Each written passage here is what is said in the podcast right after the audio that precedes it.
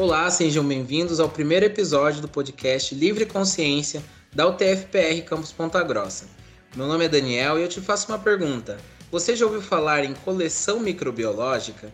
E para que ela serve? Enfim, a nossa convidada de hoje, a professora doutora Juliana, irá nos falar um pouco sobre o seu trabalho dentro e fora da coleção microbiológica do Departamento de Engenharia de Bioprocesso e Biotecnologia, o qual fazemos parte. E além da nossa convidada, temos aqui conosco a Daniele e o Márcio. Oi, pessoal. Olá, olá, tudo bem? Oi, professora, tudo bem com você? Tudo bem. Em pandemia, estamos bem. Primeiramente, a gente queria agradecer por você ter topado participar do primeiro episódio, abrindo essa série do projeto de podcast. É, a gente gostaria que você se apresentasse para os nossos ouvintes, contando um pouco sobre a sua formação, a sua trajetória, a sua carreira dentro e fora da UTF até então. Olá, boa noite a todos, né? É, meu nome é Juliana Vitória Messias Bittencourt, eu sou agrônoma de formação e formada em 97. Então, numa época que biotecnologia, nós víamos nos cursos biotecnologia, nós não tínhamos ainda, né, a carreira de engenharia de bioprocesso e biotecnologia. Então, eu me apaixonei pela área. Isso foi minha primeira, meu primeiro evento na graduação. Eu já fui para um congresso em São Paulo e vi o contato dentro da biotecnologia vegetal aplicada, né, ao meu curso. E desde então, né, desde a graduação, eu tive então a agrônoma de formação, mas eu fui pesquisadora e sou pesquisadora por opção.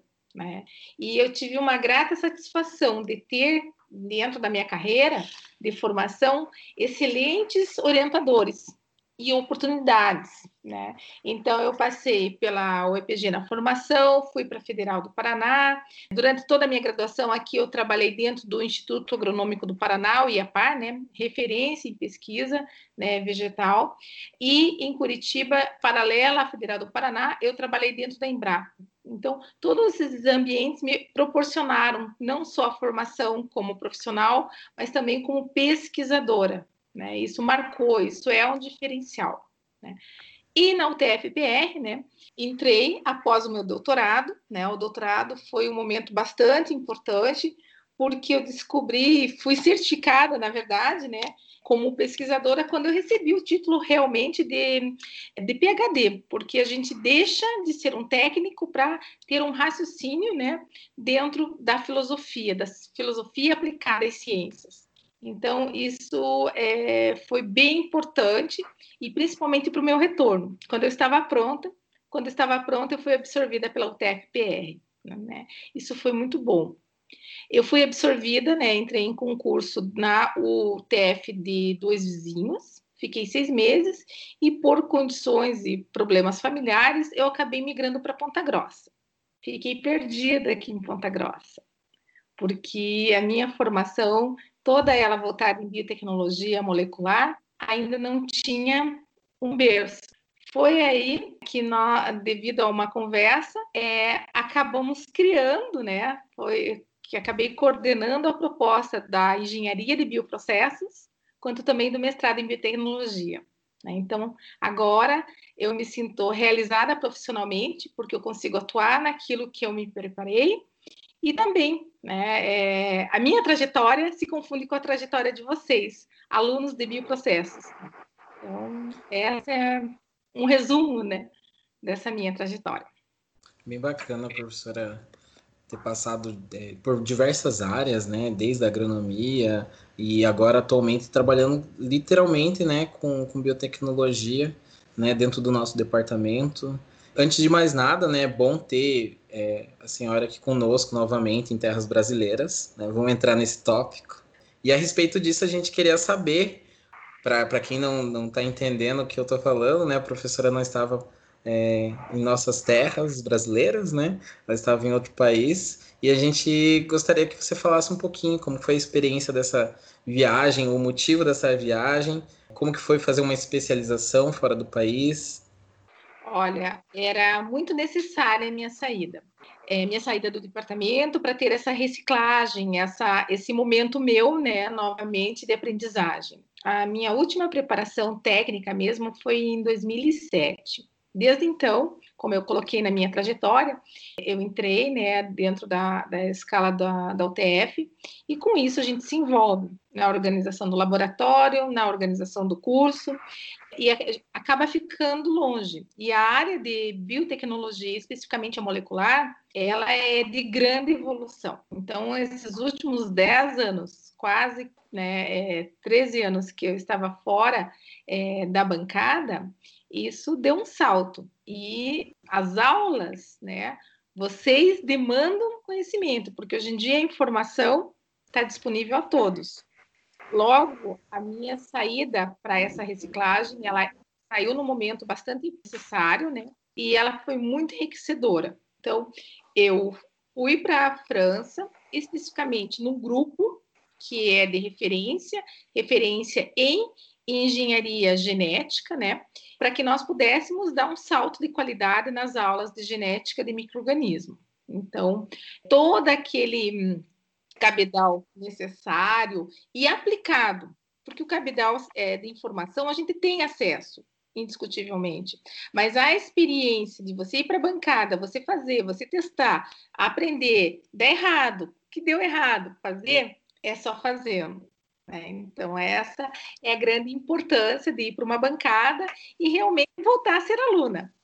O cotidiano que vai dar né, o respaldo de tudo isso que, que a professora aprendeu, né? Então, eu acho que, que vai ser bem interessante nós, como alunos, né, verificarmos toda essa bagagem que a professora está trazendo. Acho muito bacana a professora tá, tá vindo de um novo momento, de uma, uma nova colocação na, na, na, ciência, como a própria, a própria professora citou, é, do tempo que a professora se afastou da bancada para hoje houve um salto, então são novas experiências, novos conhecimentos que a professora vai estar tá introduzindo para nós, né, alunos da, da engenharia de bioprocessos. E professora, para a gente introduzir o nosso tema, como eu comentei no início da nossa gravação, nosso tema de hoje é a coleção microbiológica e eu gostaria que você explicasse, tanto para nós quanto para os nossos ouvintes, o que é uma coleção microbiológica, para que, que ela serve, se possível citar alguns exemplos.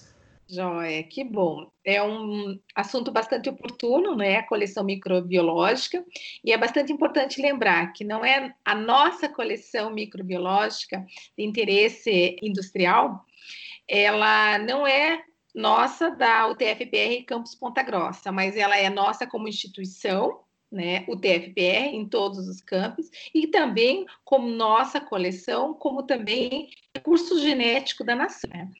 Uma coleção microbiológica, eu preferia uma, um paralelo, uma comparação como um banco. Então, um banco de microorganismos. O que seria um banco de microorganismos? É um local onde você deposita e também pode fazer a requisição do que está depositado nesse banco.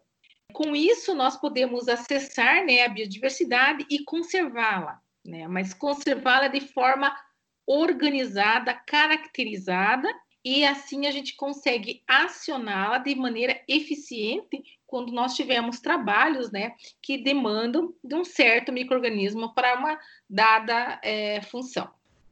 Então, professora, na, no quesito das linhagens dentro da coleção microbiológica. Elas estão de fácil acesso? Todo, toda a coleção, digamos, é, se diferencia ou elas seguem um grupo?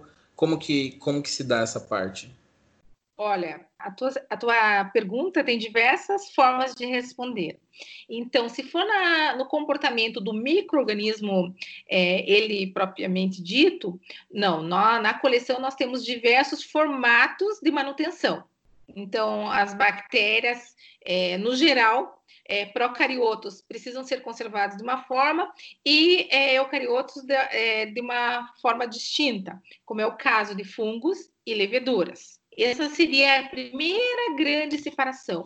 Mas ainda dentro desses gru grandes grupos, a gente tem que ainda conhecer o material, E por isso que é importante, quando você faz o depósito, você tentar a caracterização. Caso não haja uma caracterização completa, a equipe da coleção precisa fazer, é um dos, das atividades que nós fazemos, a caracterização, para que ele seja conservado.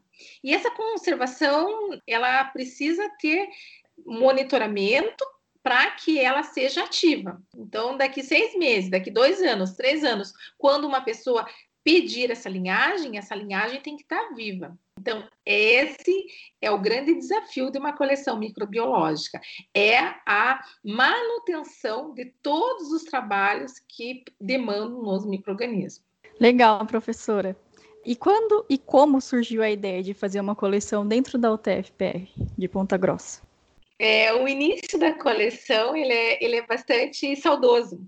Ele vem né, a partir da aposentadoria de professoras que foram é, de um outro momento dentro da UTFPR e tiveram grande importância. E no momento dessa aposentadoria, eles tinham que repassar esse, esses micro-organismos para alguém.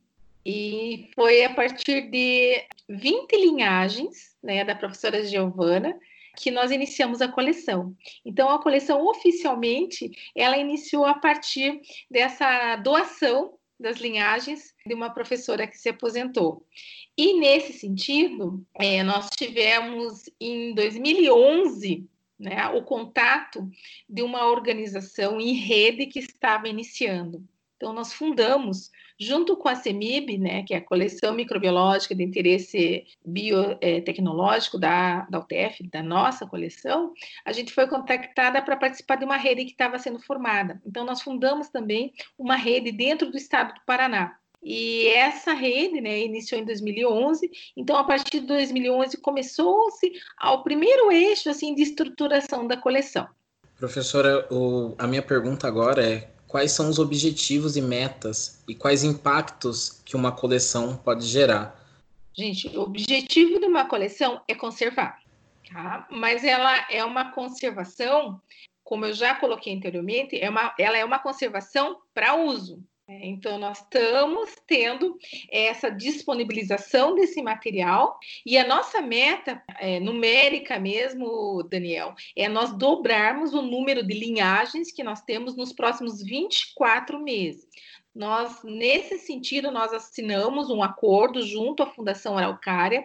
Nós agora estamos nucleado como um núcleo de arranjo para produtivo de inovação, né? Nós somos um NAP agora, né? Nós estamos dentro de todo esse contexto e nós assumimos essa responsabilidade né, de dobrar o número de linhagens. Professora, atualmente dentro do projeto da coleção, quantas pessoas estão envolvidas, mais ou menos? O que cada um faz, qual tarefa que cada um é designado e tal? Diretamente hoje na coleção que nós estamos trabalhando, assim, colocando a mão na massa, nós somos em três professores. Qual é a responsabilidade? Nossa, é a condução realmente da gestão dessa coleção. Nós somos em três, porque quando um sai, como foi o caso, né, da, dessa meu, desse meu momento pós-doutoramento, né, é, desses últimos sete meses que eu fiquei fora, outro professor assumiu, assumiu as responsabilidades e, e manutenção mesmo. Além de nós três professores, eu, professora Juliana, professora Ayala e também professora Elizabeth, nós temos uma pós-doutoranda que está trabalhando na coleção ativamente e três alunos de iniciação científica. Então, hoje, nossa coleção, né, ela conta com esses sete pessoas, né, que estão trabalhando diretamente, né, envolvida dentro da coleção. Professora, vamos entrar num quesito, né, como a nossa missão do como podcast, levar conhecimento de maneira mais acessível, né, atra através do, desse, dessa plataforma, para o ensino médio também, né, como, por exemplo, a gente tem aqui hoje um aluno de ensino médio do Colégio Borel, como que seria, por exemplo, a atuação de um, de um jovem que está querendo ingressar né, na área de pesquisa, vamos entrar num, num outro quesito, como pesquisador, quais são as, os objetivos, ou quais são as habilidades que, que um jovem, por exemplo, do ensino médio que está nos ouvindo, ou até mesmo um acadêmico que ainda não está dentro da pesquisa, quais são as habilidades ou quais são as coisas que ele tem que colocar como meta para virar um, digamos, um pesquisador e depois, quem sabe, um dia participar de uma coleção microbiológica, é, agregando né, conhecimento dentro da coleção microbiológica? Muito boa pergunta, pessoal. Vocês vejam que um bom pesquisador, na verdade, é exigido dele um poder de observação. Então, primeiro você tem que analisar um fato, né? Você analisando ele, você tem que ter a característica de ter a observação, né, como um critério básico de um bom pesquisador, a, o entendimento do processo, para depois você ter uma conclusão. Então, essas três características, elas são bastante importantes. E a primeira delas é a característica de ser um bom observador. Tá? Escrever bem, para depois você conseguir ter peças suficientes para você concluir. E assim, na coleção também não é diferente. Né? Nós precisamos dessas três características estabelecidas. A partir disso, a coleção ela tem uma rotina bastante intensa, porque é um trabalho de microbiologia constante, onde nós temos os micro-organismos que eles vão se alimentando do substrato, mesmo no substrato básico, para que ele fique com menor atividade possível e é a partir de um dado tempo que nós determinamos para cada microorganismo, para cada espécie e grupo de espécies, qual é o tempo máximo que ele pode ficar para ser alternado, né? Para ser depois repicado para outro tubo. Então, a segunda característica, além do poder de ser um, um, um pesquisador, nós temos aí que ter a sistematização. Então, uma outra característica bastante importante é você ter, fazer o trabalho de forma sistemática para que o teu trabalho seja replicado por qualquer outra pessoa nas mesmas condições. Então, o trabalho dentro da coleção, a gestão dela é a mais difícil dela, talvez seja a manutenção, dado pelo elevado número né, de linhagens que a gente vai acumulando ao longo de uma história de coleção. Bom, professora, agora que a gente consegue visualizar melhor que as coleções microbiológicas elas têm essa capacidade de dar o suporte à pesquisa científica, é, eu queria te perguntar se a coleção do campus já ofereceu algum material para um projeto externo, seja uma indústria, uma instituição ou algum laboratório. Eu acho que o trabalho de maior impacto social hoje, né, como a gente está vivendo a pandemia, é o Covid-19, né? Então, o que a UTF está fazendo para, assim, como retorno social, né? A gente está fazendo a produção de um álcool, né? e esse álcool, ele, álcool gel, ele precisa ser, testado. Hoje o protocolo de testagem dele é em cima de um microorganismo para ver a eficácia dele. Logo, semana passada, nós fomos acionados que eles precisavam de uma linhagem que estava dentro da coleção.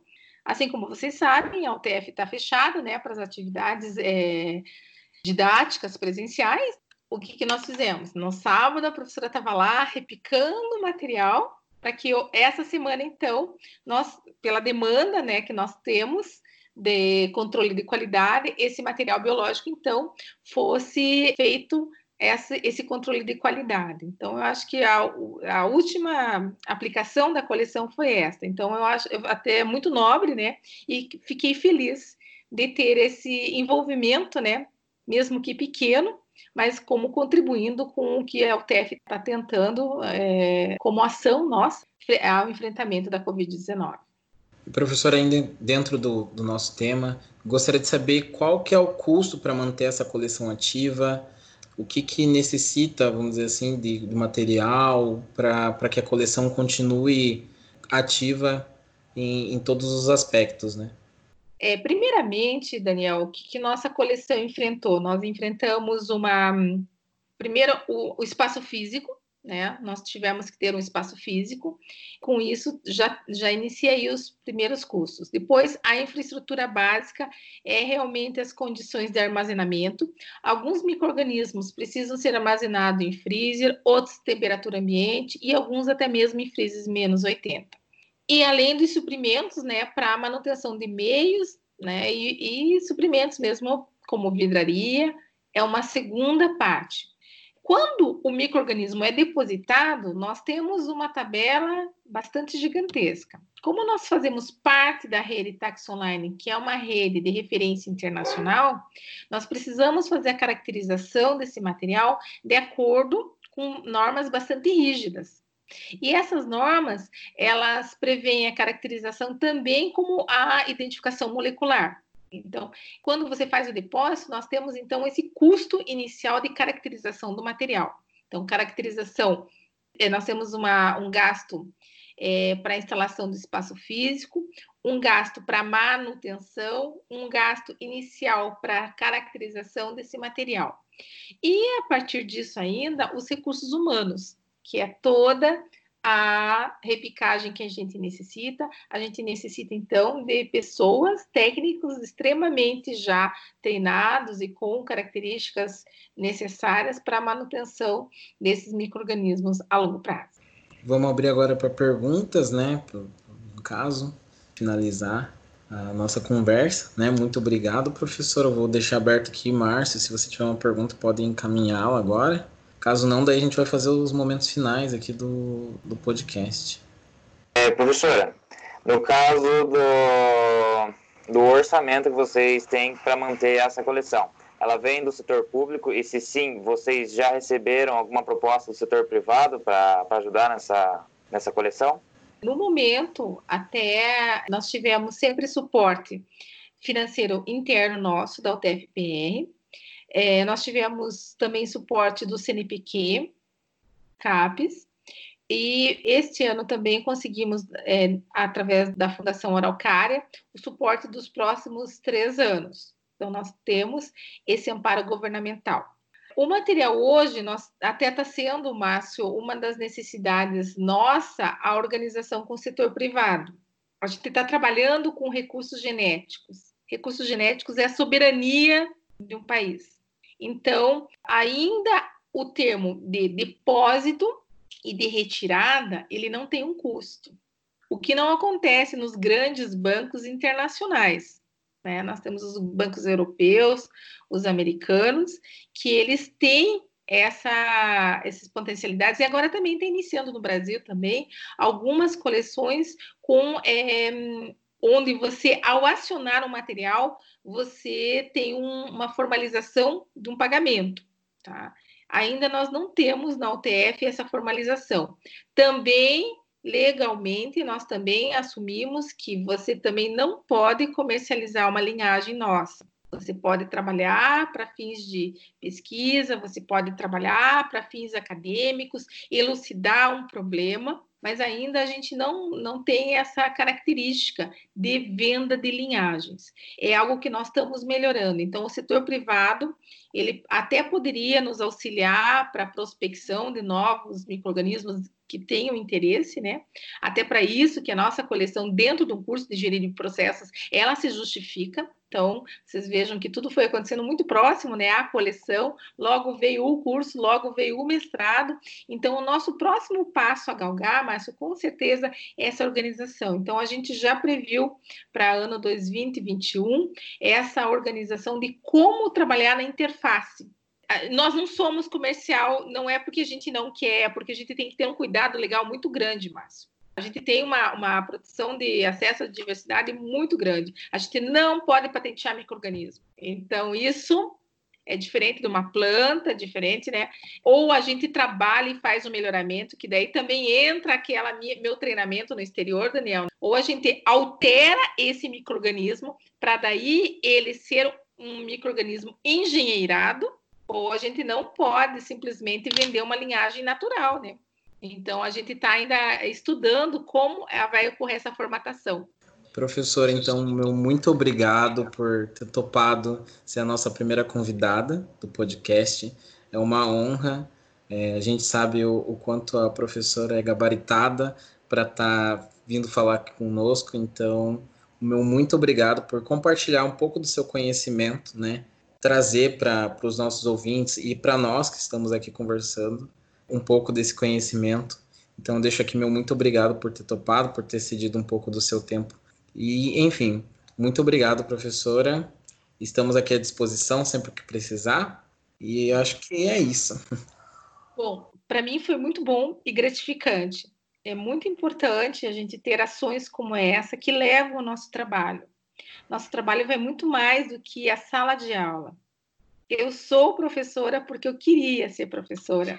Desde os oito anos, os pobres dos meus irmãos mais novos sofreram na minha mão. Então, eu também nasci professora. Então, é muito bom é, estar em sala de aula, mas o professor universitário hoje, ele tem muito mais do que ação de sala de aula. O profissional hoje tem que ter diversas facetas. É no estágio que nós desenvolvemos as facetas necessárias para o mercado de trabalho. Então, os livros, as aulas dão conhecimento, mas são ações como essa, na coleção de microbiologia, microbiológica, ou mesmo nos estágios nos outros laboratórios das instituições como o TFPR, é onde a gente prepara vocês realmente para a realidade que nós vamos viver. Então, é muito importante o programa, como vocês estão formatando, para mostrar as ações dos professores, que além da sala de aula, nós também temos atividades onde formamos os novos é, profissionais. Professora, muito obrigado por ter cedido o seu tempo para nos falar um pouquinho sobre a sua carreira, a coleção microbiológica. E aos nossos ouvintes, temos uma surpresa. O papo foi tão bom que resolvemos dividir esse programa em duas partes. Nesse primeiro momento, abordamos mais sobre a carreira da professora, questões técnicas sobre a coleção e no próximo episódio, na próxima parte, traremos curiosidades sobre a coleção e algumas aplicações mais profundas. Eu espero que todos tenham gostado e nos vemos na próxima quarta-feira em mais um episódio. Tchau, até a próxima!